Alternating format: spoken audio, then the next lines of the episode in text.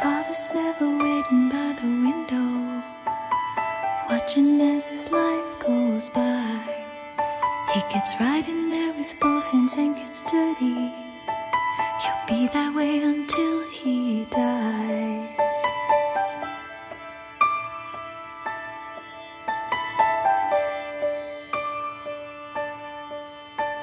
My father never gave me a curfew. This is just